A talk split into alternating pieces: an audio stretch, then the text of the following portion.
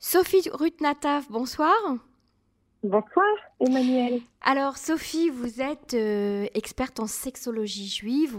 On, vous connaît bien sur les ondes de, Cannes. Et puis, on a décidé ensemble de faire une, petite série euh, d'interventions euh, concernant eh bien, la sexualité.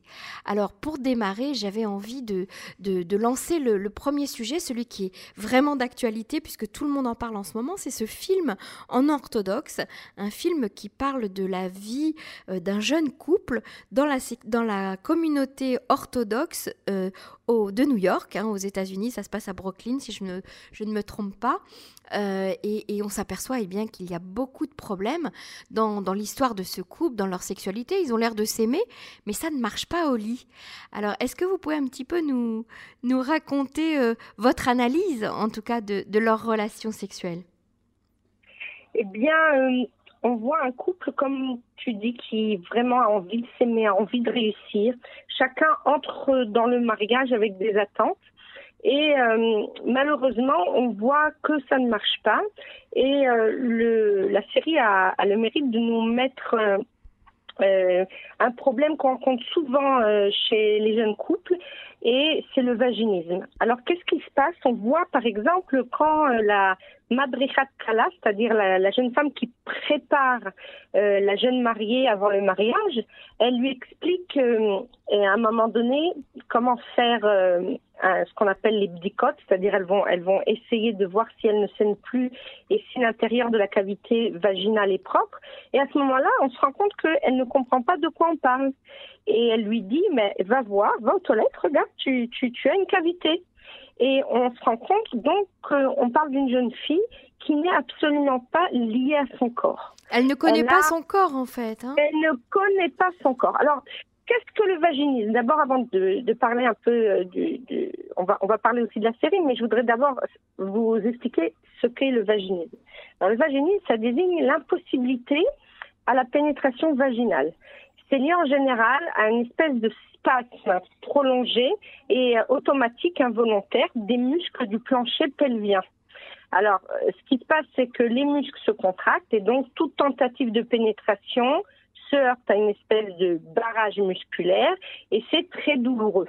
Alors la douleur, ça provoque encore plus de contraction, ça va faire en plus une espèce de réflexe au niveau des muscles et ça renforce euh, le phénomène qui devient automatique et involontaire. Et alors après, euh, ben, c'est un cercle vicieux. Alors attendez, dans ce film, il s'agit donc de vaginisme, comme vous dites, mais pourtant le mot n'est jamais prononcé. Non, le mot n'est pas prononcé, euh, mais en fait, je suis pas certain qu'il n'est pas prononcé. Euh, je l'ai vu en anglais, et donc, mhm. euh, mais à un moment donné, tu vois, il y a la Madricha de Kala qui vient et qui va lui expliquer que ça arrive et qu'il y a une façon dont on peut résoudre ce problème. Et c'est le travail qu'on fait avec les dilatateurs. Alors, alors, avant d'arriver aux dilatateurs, euh, eh bien, je voudrais expliquer un petit peu euh, d'abord euh, l'ambiance du film. On a un peu l'impression que euh, du fait qu'ils sont dans une communauté très fermée, eh bien, euh, il va y avoir d'autant plus de problèmes au niveau sexuel parce qu'il y a une espèce de, de, on va dire, euh, de brimade, euh, qu'on ne connaît pas son corps, qu'on ne peut pas s'exprimer comme on veut, etc. Alors il faut savoir que le problème du vaginisme, on le retrouve euh, pas seulement dans les communautés religieuses orthodoxes, on le retrouve partout, que ce soit dans le monde non religieux ou le monde religieux. Ok?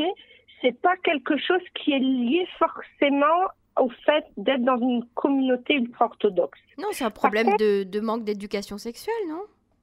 C'est, Alors, c'est un problème qui a plusieurs bases. En fait, euh, très souvent, euh, on se rend compte que les, jeunes femmes chez qui ça arrive, eh bien, c'est typiquement des jeunes femmes qui sont plutôt des, jeunes filles euh, très sages, comme ça, des, des bonnes familles. Et un peu introverties. Elles sont souvent dans le flou par rapport à leur corps. Elles idéalisent le mariage et surtout elles se voient en tant que mère. Elles se projettent en tant que mère de famille, mais pas en tant qu'amante. Mhm. Elles semblent laisser un peu de côté tout ce qui est sexualité. Alors pourquoi? Alors ou c'est parce que voilà, elles ont une espèce d'un idéal un peu tout rose, tu vois, un petit, ce qu'on peut avoir dans certains films, certaines romances où on saute à pieds joints dans dans le mariage et, et comme par hasard tout tout nous réussit, euh, on n'a plus aucun problème, ils furent heureux et eurent beaucoup d'enfants, etc., etc. Mais euh, voilà, il faut savoir qu'il y a encore des, des filles qui sont très euh, fleurs bleues, et ou alors c'est parce que elles vont considérer que la sexualité c'est quelque chose de mauvais ou c'est quelque chose de dangereux. Mhm. Alors des fois c'est conscient, mais des fois c'est inconscient.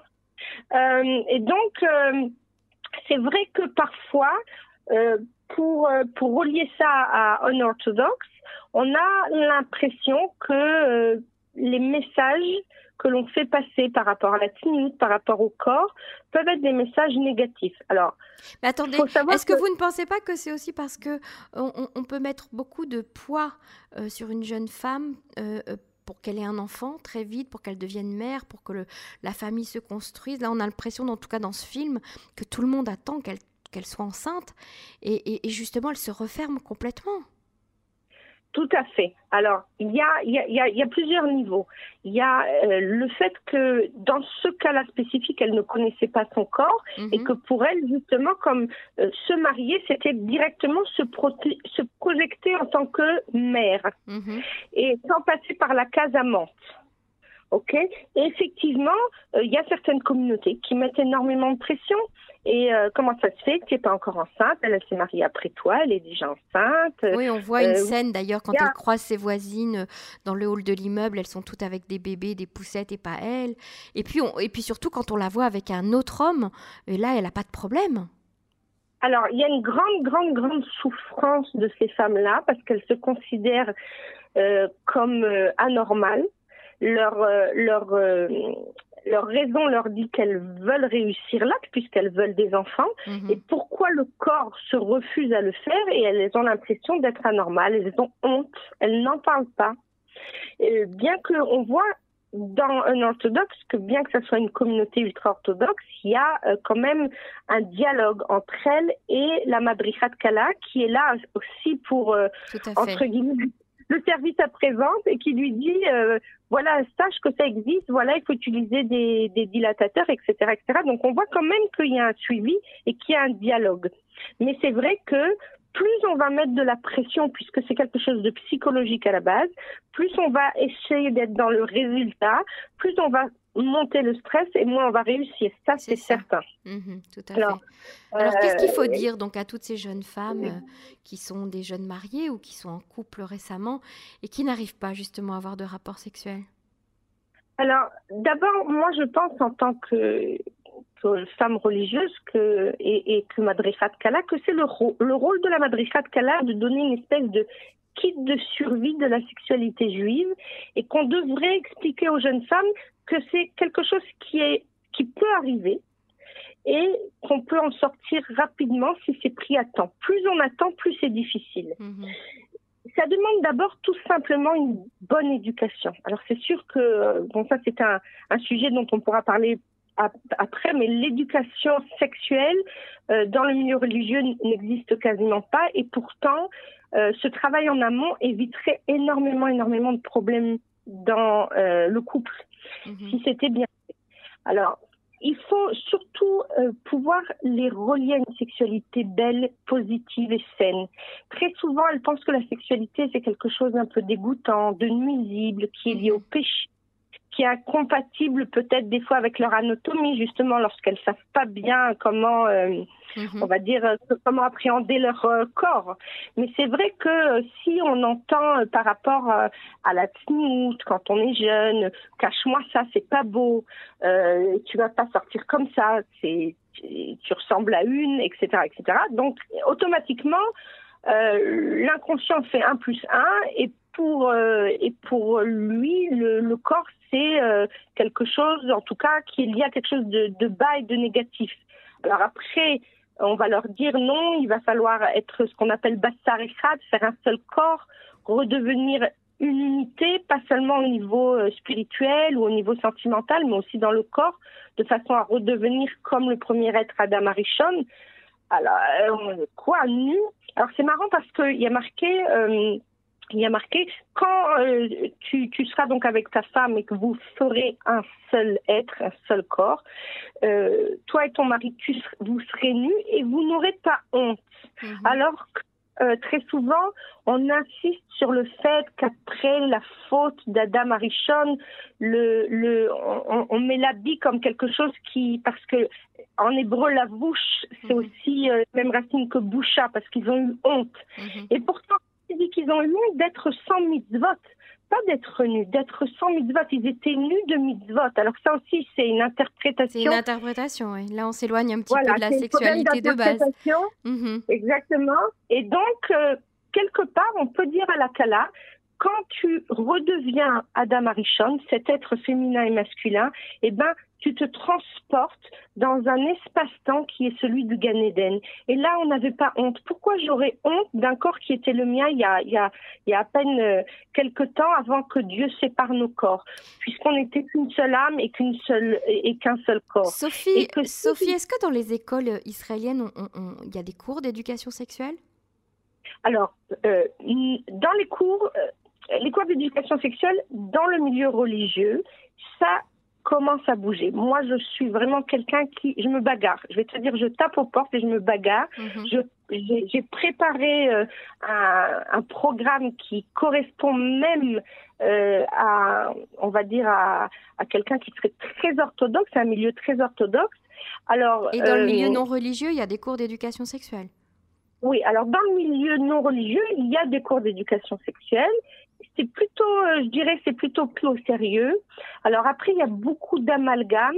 Euh, et euh, il y a, c'est-à-dire, on, a tellement envie d'être ouvert que je pense personnellement, on, on va créer un peu euh, un, un, un. Je ne sais plus comment on dit en français. On, embrouille un petit peu l'esprit des, des, jeunes gens. On embrouille l'esprit des, des jeunes euh, et ça, euh, je trouve que c'est dommage. Je pense que euh, l'éducation sexuelle doit être basique et claire, et qu'après, s'il y a des choses un peu différentes, c'est au cas par cas. Hum, ça, c'est ce c'est comme ça que je, je sens. En tout cas, dans le milieu scolaire religieux.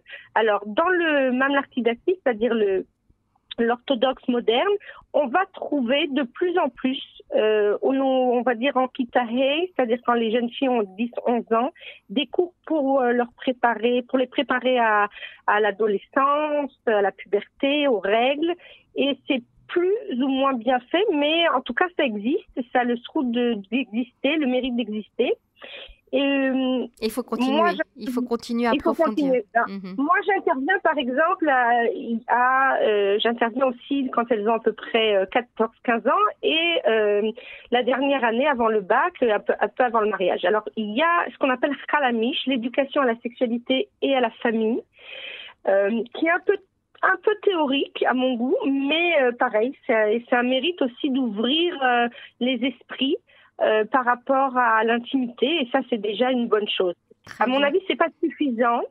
C'est pas suffisant. Euh, la preuve c'est que quand je quand je les reçois en, en, en tant que de Kala, je sens qu'elles ont quand même pas mal de lacunes, tout simplement parce que euh, pas toutes les jeunes filles ont la maturité euh, nécessaire pour euh, pour, comprendre ce qu'on leur dit, pour le prendre à, la hauteur mhm. de ce qu'il faut faire. Voilà, Alors, d'où l'intérêt de notre petite euh, série hein, d'émissions que nous allons faire ensemble, euh, qui sont en fait des, émissions d'information et d'éducation aussi. Euh, on a choisi ensemble un certain nombre de sujets, donc on ne dévoilera pas le, prochain sujet, mais on va donner rendez-vous à nos auditeurs pour les retrouver très bientôt, la semaine prochaine ou dans, ou dans 15 jours. On, on décidera ça ensemble pour traiter d'un autre sujet très précis en matière de sexualité. Sophie Ruth Natav, je vous remercie beaucoup et je vous souhaite une bonne soirée. Merci Emmanuel, à bientôt. Au revoir. Au revoir.